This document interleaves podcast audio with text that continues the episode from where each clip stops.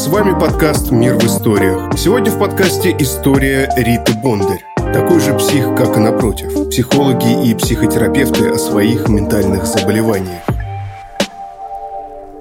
Представьте, что сидите на приеме у терапевта. Задумываетесь ли вы, что происходит у него в голове в это время? Поел ли он с утра? Хорошо ли выспался? Какое у него сегодня настроение? Внутренний мир специалистов, занимающихся психическим здоровьем, тщательно скрыт от глаз клиентов. Таковы традиционные установки в профессиональной среде. Может, ваш психиатр или психолог сам живет с хроническим психическим расстройством, находится в депрессии или имел травматический опыт. Дружественные отношения с клиентами находятся под запретом. Любое проявление чувств – строгое табу. Разбираемся, как справляются с проблемами люди, чья работа – помогать другим жить и чувствовать себя хорошо.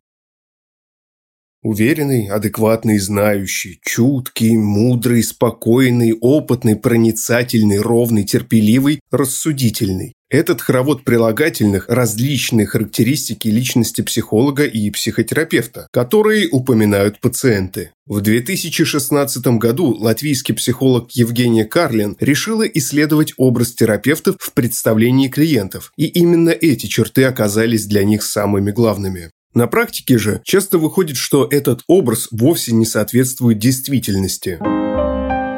Три истории с летальным исходом.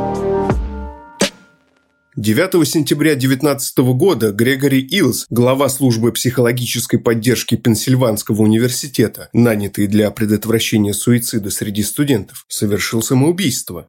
Илс исследовал проблемы психического здоровья 15 лет и руководил Ассоциацией консультативных центров при университетах и колледжах США. Он покончил с собой меньше, чем через год после начала работы в Пенсильванском университете газете The Philadelphia Inquirer мать погибшего рассказывала. Грегори жаловался ей, что на работе ему приходится тяжко.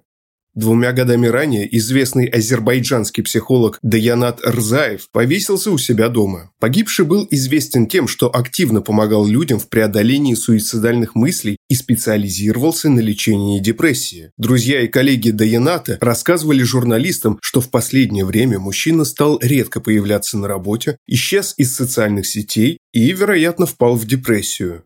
Он очень переживал по поводу своего развода, но не думаю, что причина суицида заключается в этом, так как с тех пор он уже сумел оправиться. И еще, он всегда выступал против самоубийств. Он был замечательным человеком. Сказал один из друзей психолога. Начатое правоохранительными органами расследование показало, что психолог сам стал жертвой болезни, от которой пытался спасти других. Психиатр-суицидолог Геннадий Старшенбаум в своей работе «Суицидология и кризисная психотерапия» пишет. Наиболее высокий уровень самоубийств обнаруживается среди врачей, особенно женщин, психиатров, а также психологов, учителей и адвокатов. Для мужчин-врачей показатель самоубийств вдвое превышает среднестатистический. Женщины-врачи и женщины-психологи совершают самоубийство в три раза чаще, чем представительницы общей популяции. Вполне возможно, что причиной суицида у этих людей служит не столько специфика работы, сколько определенные особенности личности, обусловленные обусловившие выбор профессии. В частности, недостаточная самооценка, склонность к депрессии и аддиктивному поведению.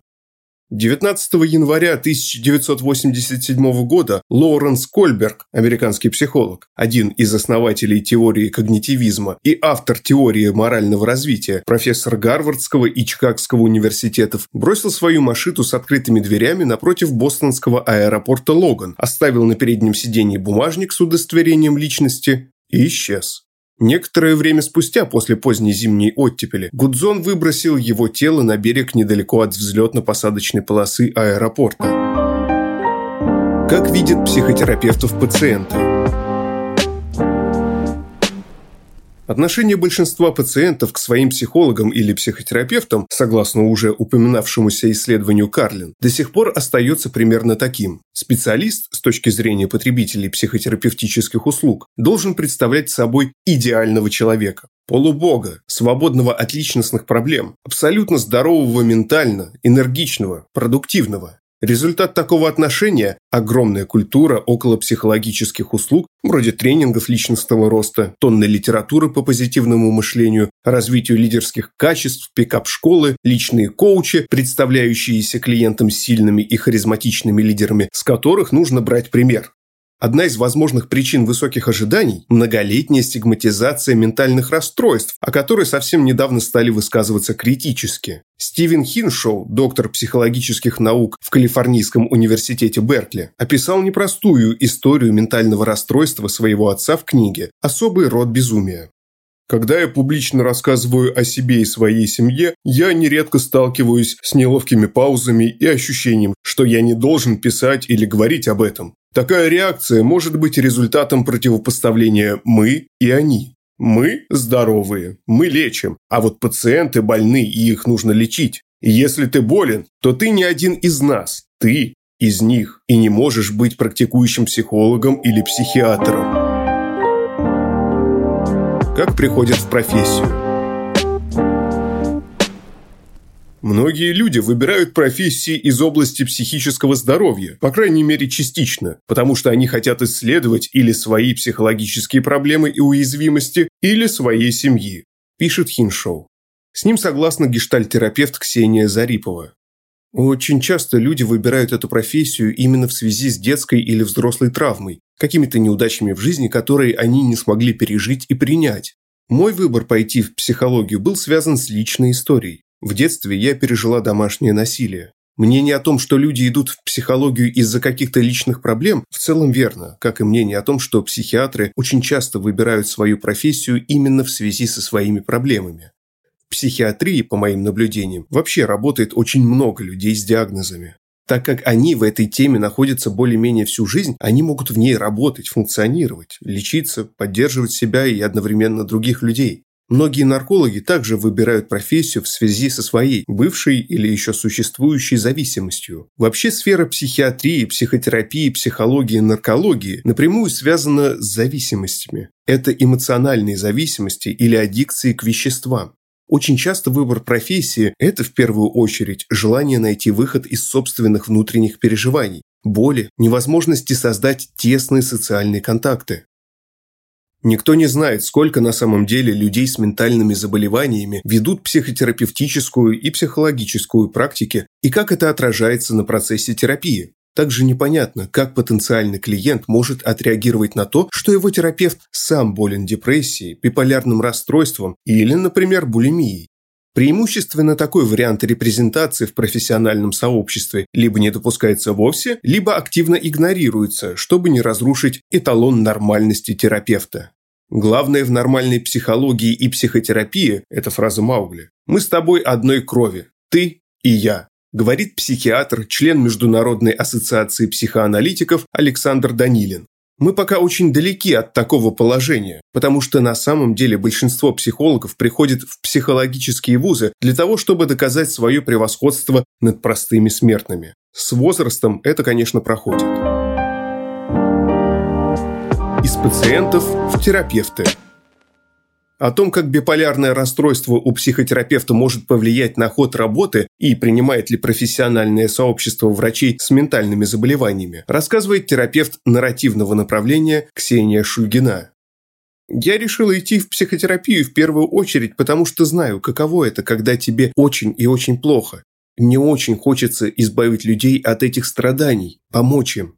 Я могу работать только в более-менее нормальном состоянии. При этом за все это время моей практики я ни разу не вышла в полную ремиссию. У меня было нормальное, ровное настроение, но одновременно я умирала от усталости и по возможности распределяла свою работу так, чтобы мое состояние не шло в ущерб качеству. Это такая тонкая грань между тем, чтобы позволить себе работать даже несмотря на то, что тебе не ок, и тем, чтобы не скатиться в какую-то полную халтуру. По поводу отношения профессионального сообщества к людям, страдающим так называемой «большой психиатрией» и одновременно являющимися практикующими психотерапевтами, в этом плане мне очень повезло. Я нахожусь в нарративном сообществе. Сообщество нарративных терапевтов очень сильно отличается от более традиционных подходов. Но не в том плане, что это какая-то альтернативная медицина. Это современный подход, который был разработан уже после того, как советы дедушки Фрейда потеряли актуальность. В нарративном сообществе наличие ментальных расстройств у психотерапевтов абсолютно принимается. И более того, инсайдерский опыт, опыт переживания этих самых расстройств может быть огромным плюсом для нарративного практика. Здесь стоит отметить, что у меня есть опыт не только биполярного аффективного расстройства, но и анорексии. Но с этой темой, как терапевт, я пока не работаю, потому что для меня лично это слишком болезненно. Но со всем остальным, что может пересекаться с моими собственными заболеваниями, я готова работать. Должен ли терапевт быть идеальным с точки зрения собственного психологического здоровья? Опять же, зависит от того, в каком направлении работает человек.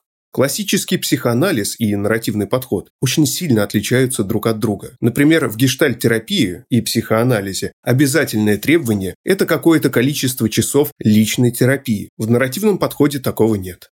История сохранила несколько ярких примеров людей, прошедших путь от тяжелой ментальной болезни до психотерапевтической и даже психиатрической практики. Одна из таких людей – Сабина Шпильрейн, российский и советский психоаналитик, педагог, ученица Карла Юнга. В возрасте 18 лет родители Шпильрейн отправили ее в психиатрическую клинику Бюркхёцли в Цюрихе, где ей был поставлен диагноз психотическая истерия. Сейчас истерическое расстройство личности, сопровождающееся сильными галлюцинациями и почти не прекращающейся истерикой. Там она стала пациенткой Юнга, который вместо шоковой терапии и обливания холодной водой решился испробовать на ней еще совсем новый для того времени психоанализ. Менее чем через год полностью излечившаяся Шпилерейн поступает в Цюрихский университет на кафедру медицины и оканчивает его в 1911 году. Свою дипломную работу и множество последующих научных трудов Сабина посвятила шизофрении, а тему утраты собственного «я» заняла ключевое место в ее исследованиях. По возвращении в СССР Шпилерейн становится научной сотрудницей Государственного психоаналитического института, где начинает вести амбулаторный прием и консультации. Американская ученая Эллен Сакс, профессор психологии, психиатрии и поведенческих наук Университета Южной Калифорнии, живет с шизофренией с 8 лет. Но это не помешало ей получить ученую степень и завоевать признание в профессиональном сообществе. Свой опыт борьбы с психическими заболеваниями Эллен описала в книге «Не держит сердцевина. Записки о моей шизофрении», которая получила множество различных наград и премий. Лейтмотив творчества Эллен Сакс – дестигматизация психических заболеваний и борьба против дискриминации людей, больных теми или иными ментальными заболеваниями, в том числе в профессиональных сообществах. В Лос-Анджелесе Сакс изучает высокоэффективных людей, больных шизофренией, с проявлениями бреда и галлюцинаторного поведения, одновременно являющихся успешными учеными, медиками, юристами и бизнесменами. Ее коллеги, норвежки Арнхильд Лаувенг, перед получением ученой степени в области клинической психологии пришлось пролежать в различных психиатрических клиниках более 10 лет. Справившись с болезнью, Лаувенг окончила университет Осло и стала практикующим клиническим психологом и кандидатом психологических наук. Свой опыт жизни с шизофренией Арнхильд описала в знаменитой книге «Завтра я всегда бывала львом». Российский психолог Дмитрий Дюков болен биполярным и пограничным расстройством личности со старшей школы, но болезнь не стала препятствием для консультирования. Я постоянно сваливался, долго не практиковал. Три года назад у меня произошел последний жестокий эпизод с мыслями о расширенном суициде. Это когда ты хочешь убить всех своих врагов и только потом покончить с собой, чтобы не попасть в тюрьму. Это то, что делают студенты, когда приходят с огнестрельным оружием в учебные заведения. Мы перепробовали миллион таблеток, и сейчас это уже полностью прошло. Когда я еще болел и одновременно старался консультировать, какие-то хорошие кейсы меня вытягивали. Хорошая интеллектуальная нагрузка или выбрасывала меня даже из глубокой депрессии, или просто переключала фазу. Если тебе удается решить какой-то тяжелый, но хороший случай, происходит инверсия фазы. А если у кого-то глубокая депрессия, и ты его проконсультировал, то ты просто пластом ложишься на кровать, и тебе снова плохо. Но если тебе с утра на работе срано, а потом приходит кто-то, с кем нужно долго и серьезно разбираться, то это действует примерно как кофе. Тебе сразу становится хорошо. Я сижу на мощных препаратах. Настоящий кофе мне пить больше нельзя. Тем временем в профессиональном сообществе – В профессиональном сообществе говорить о своих психических расстройствах в целом не принято, коллеги не поймут. Что уж там, лишь единицы решаются говорить о своих заболеваниях открыто. Об этом говорит и Дюков. Меня очень не устраивает, когда психологи и психотерапевты, которым меньше 30, не говорят о своем опыте ментальных расстройств. Типа вы молоды, вы за дестигматизацию, но вы говорите об этом только анонимно или не говорите вообще. Вы возьмете свое имя, вынесете свою историю, и это принесет намного больше процессу дестигматизации, чем если вы будете это делать из подполья. Тем не менее, многие профессионалы предпочитают не заявлять открыто о собственных ментальных расстройствах в страхе, что это помешает практике. В классической теории психоанализа задача аналитика – оставаться принципиально нейтральным, быть зеркалом, отражающим личность пациента. Но со времен Фрейда и Юнга многое поменялось, и сегодня нет единодушного мнения о том, как информация о психическом состоянии терапевта может повлиять на пациента. С одной стороны, по словам Стивена Хиншоу, если говорить об этом обдуманно и своевременно, это позволит пациенту почувствовать, что он или она не одиноки, что психические расстройства встречаются нередко, и даже психотерапевты проходят через это. С другой стороны, для неподготовленного человека подобное признание может означать полную профессиональную непригодность терапевта, в других случаях это может показаться неуместным шагом к сближению или даже просьбой о помощи. И то, и другое будет, вероятно, иметь фатальные последствия для терапевтической работы. В результате стигматизация психологических расстройств в профессиональном сообществе вызывает целый пласт других проблем. Сомнения в квалифицированности специалиста, вопросы границ этики и экспертизы, завышенные стандарты, которые мы предъявляем к терапевтам. Избавление от стигмы – сложный процесс, но именно личные истории и примеры форсируют его развитие. Лучший способ снизить стигму – показать болезнь с человеческим лицом, а не изображать ее как биохимическое расстройство. Когда врачи прямо рассказывают о себе, это очень помогает людям бороться со стигмой, говорит Эллен Сакс. В России, впрочем, главная проблема не стигма, а отсутствие привычки к саморефлексии, утверждает Александр Данилин. Например, говорит он, психолог, который делает вид, что занимается так называемой объективной психологией, не нуждается ни в какой саморефлексии. Он считает, что объективно регистрирует психологические факты, хотя это абсолютно невозможно – объективно регистрировать субъективные факты. Российские психиатры, как правило, и вовсе не умеют говорить о себе, объясняет он, потому что в ординатуре, да и в институте, учат не психологизировать. Это такой лозунг. Психология – это враг. Поэтому психиатр в нашей стране – это специальность, которая не требует ни психологических знаний, ни самоанализа. Вы себе не представляете, какой кошмар творится в отечественной психиатрии. Там ужас, и нет там ни саморефлексии, ни рефлексии по поводу больных. Она запрещена. Если вы психолог или психотерапевт и готовы поделиться своей историей о ментальных проблемах, пожалуйста, напишите нам на lettersobakadiscourse.io. Если вы не хотите указывать свое имя, мы гарантируем вам полную анонимность. Спасибо, что слушаете нас. Если вам нравится, что мы делаем, подписывайтесь на «Мир в историях». Нас можно найти на всех подкаст-площадках. Там же можно и оценить наш подкаст. И, конечно, присылайте свои истории нам на почту. Дискурс – некоммерческий журнал. Поддержать нас можно на нашем сайте. С вами был Николай Носачевский. До встречи.